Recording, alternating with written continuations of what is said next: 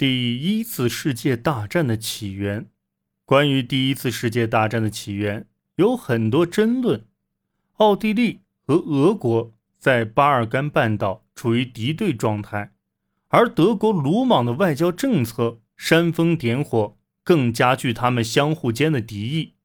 一旦矛盾激化，联盟体系的存在及德国的战争计划，就将欧洲推向了全面战争。国际对抗在欧洲人的思想和外交实践中十分普遍，以致许多人都觉得欧洲各国互相竞争是理所当然的。大国政治总是带有掠夺性质。十九世纪中叶兴起的。民族主义和国家建构造就了统一德意志和意大利，同时也留下了紧张的局面。法国仍然对丧失阿尔萨斯、洛林耿耿于怀，从而在欧洲中心形成了德法之间的敌对。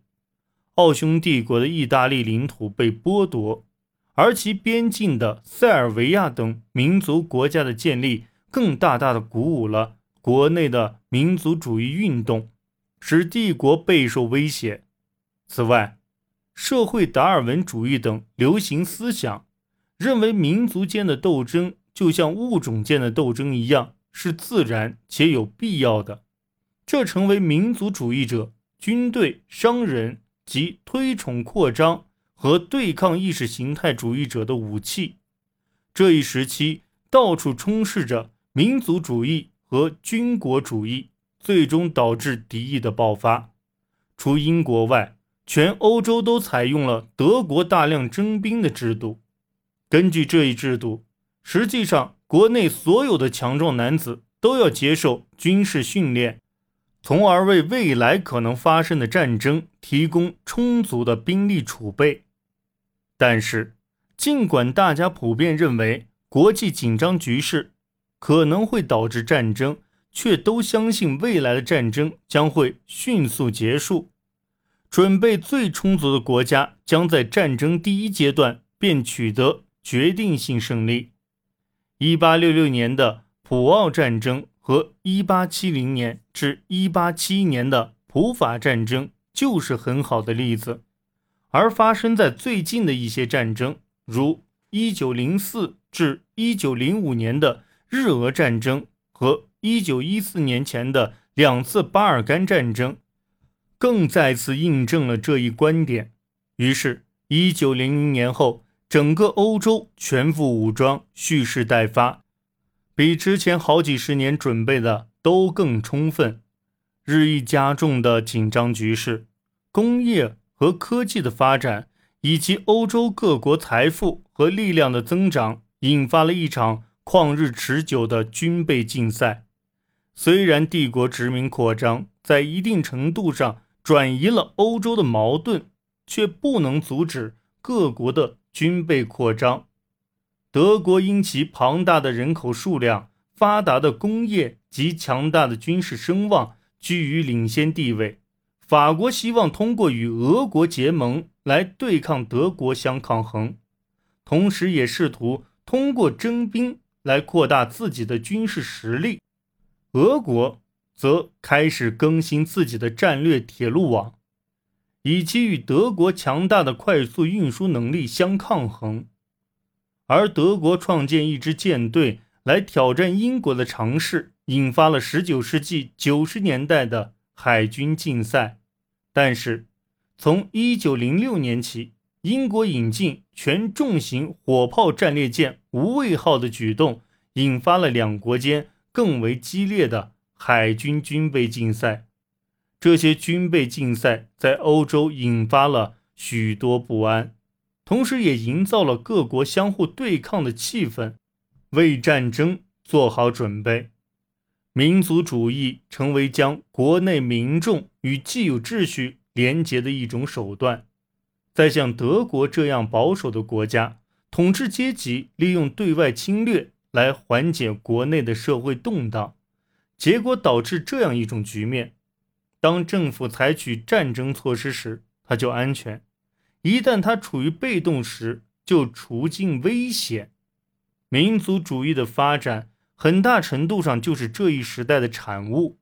十九世纪的各项创新则使其成为可能。大众化报刊的数量在这一时期迅速增多，这些报刊可以营造国内气氛，而受教育的程度普遍提升，也使更多的人能接受报纸上的民族主义言论。欧洲的联盟体系。是战争爆发的一个主要原因。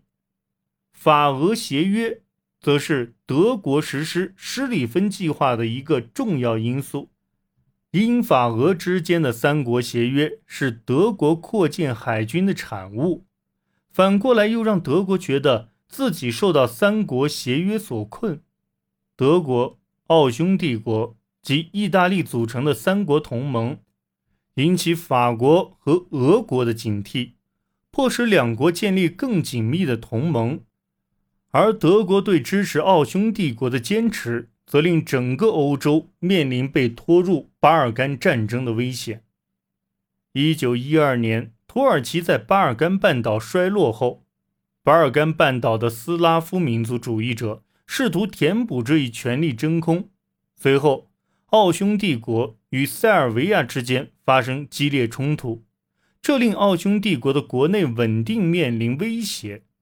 德国拒绝在巴尔干战争中支持奥匈帝国，这意味着奥匈帝国将要对抗一支与俄国结盟的斯拉夫势力。实际上，俄国的泛斯拉夫主义令冲突加剧，俄国将无法避免的。卷入巴尔干半岛势力的范围斗争之中，而俄国的迅速发展，尤其是其铁路的快速发展，意味着俄国可以迅速调动军队，从而令施里芬计划无法生效。德国似乎只有很短的时间，可以赶在被对手击败之前，发动一场决定性战役，来打破包围圈。而一九一二年十二月召开的德国战争委员会会议，自然也将战争视为一种先发制人的手段。这可能就是一九一四年德国毫无保留地支持奥地利对塞尔维亚采取行动的动机。哈布斯堡王位继承人弗朗茨·菲迪南在视察军队时被塞尔维亚民族主义者刺杀，奥地利坚信。这次谋杀是塞尔维亚人的阴谋，于是发出最后通牒。塞尔维亚接受了其中大部分条件，但并非全盘接受。在德国的怂恿下，奥地利对塞尔维亚宣战。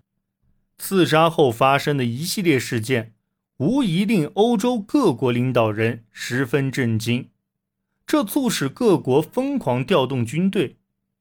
引发爱国狂潮，所有人都认为战争将会迅速结束，认为这一场实力的较量，其结果是德国要么被迫安分守己，要么冲破包围圈。